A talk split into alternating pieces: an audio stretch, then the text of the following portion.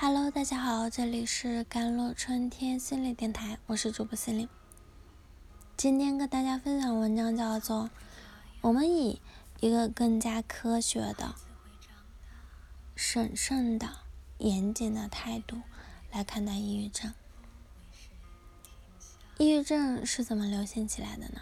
我们通过讲一些相关研究的数据啊，包括中国的现状，我们就可以更加深入的了解抑郁症了。希望可以带给大家对于理解抑郁症或者其他精神障碍会有一些启发和帮助。第一呢，抑郁症目前是依据现象学的诊断。在我们七零后的年代，人们更希望孩子们乖一点，哪怕孩子太活泼了、动得多，我们就叫他多多动症，学名注意缺陷障碍。而现在呢，我们希望我们的孩子热情开朗。如果孩子没有那么热情、外向、开朗的话，这个孩子可能会被诊断为自闭症或者孤独症了。那我们诊断好像标准都是遵循了某个社会文化的标准，而不是一个生物的或者更科学的标准。现象学就意味着什么呢？我看到一个现象，然后看到更多人都是这样的现象，所以我就把这种现象叫做某种疾病。比如现在我们还在疫情中，疫情中大家大概都很害怕自己发烧啊。如果你现在体温三十八度三，首先你得到做一个核酸检测，但发烧就一定是新冠肺炎吗？其实发烧什么可能都有。可能是肺炎啊、感冒啊、肾炎啊、脑膜炎等等，任何的炎症都会引起发热的反应。所以临床，嗯，急诊有一个诊断名称叫做发热待查。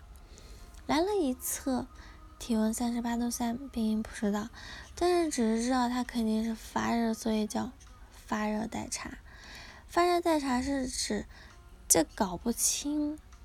病因或者比如哪里有炎症啊，有什么病毒情况下，先做物理的降温，把体温控制住，并降到基本的正常，或者说降到不至于把脑子烧坏的程度吧。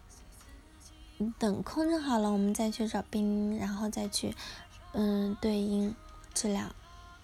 第二点呢，就抑郁症就是精神障碍的发热待查。抑郁症目前是。依据现象学的诊断，我们现在只看到了一个人情感抑郁的，但他抑郁的原因是什么呢？我认为一百个抑郁症有一百个原因。我现在咨询来访者大多数都符合抑郁症的诊断，但是他每一个人的原因都不一样的。当然，每个人原因不一样，治疗都不一样吗？其实也可以是类似的。我看到的是。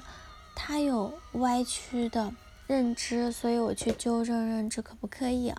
当然可以，啊但是我们要多问一些，说歪曲认知从哪哪里来呀？显然还是跟他所经历的特定的环境、经历啊、体验有关。所以我要跟大家讲，抑郁症诊断非常重要。从精神学的角度说，可能病人的治疗方案是相似的。所以我们会有治疗指南，但是从心理咨询心理上的角度来说，每个人寻求帮助都有他自身的特点，差异还是非常明显的。所以我们需要，嗯，需要一个更好的质量、更好的个体化的质量。第三点就是抑郁症有被过度的诊断吗？为什么一九九三年到二零零五年什么时候开始开始流行起抑郁症呢？一九八零年以后制定的 DSM 各版中，神经衰弱概念被提出了，抑郁症又成功的进新的时髦的诊断了，受其影响，一些精神科医生将其之前诊断为神经衰弱的患者，现在可能就会被诊断为抑郁症。有些患者在就诊时仅有一些躯体症状，而且没有出现抑郁的体验，但这些患者却被认为是抑郁症的躯体化。另外呢，抑郁症的诊断发生由严到宽的变化，更多人被诊断成抑郁症，主要是受以下的因素的影响了：抑郁症，嗯，药品新品种不断研制和广泛的应用，精神卫生事业的迅速发展，精神科的医生越来越关注综合医院、基层的卫生机构和社区的精神卫生了。那就对人们来说，病和老人啊，生活质量也日益的重视。现代人生活节奏的加快，工作和生活失去了界限。我们把我们的压力、焦虑相互的传递，最终受害者往往是最底层的孩子。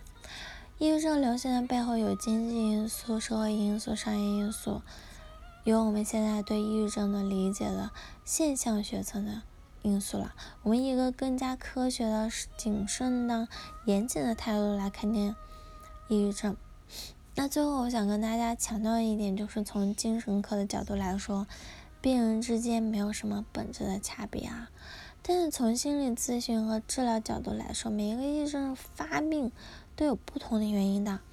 我们一定是要有个体化的，因为根据它的特点来进行细致的分析和理解，来进行有效的咨询了。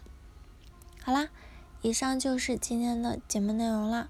咨询请加我的手机微信号：幺三八二二七幺八九九五，我是森林，我们下期节目再见。